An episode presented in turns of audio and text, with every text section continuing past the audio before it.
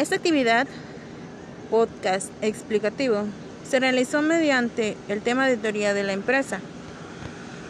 Habla, entre otras cosas, de la combinación de factores conforme al menor costo en corto y largo plazo y en cuanto a la relación de costos y gastos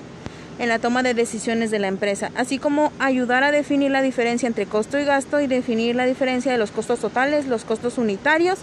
los costos marginales y por último ejemplificar y ayudar a expresar el significado de economías y deseconomías de escalas internas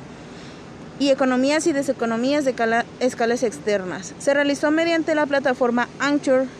que es una herramienta de audio en la creación de podcasts y audiolibros de todo tipo.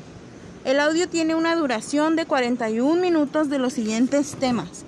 Costos y gastos, toma de decisiones y su relación con los costos y gastos, diferencias entre costos y gastos, clasificación de los costos,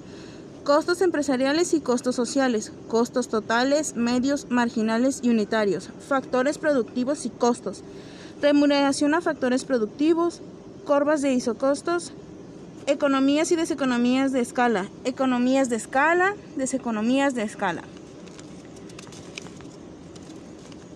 A título personal me gustó mucho hacer este podcast porque habla de la teoría de las empresas y cuánto afectan los costos y gastos y sus clasificaciones de factores productivos, así como las economías y deseconomías para una organización y la toma de sus decisiones.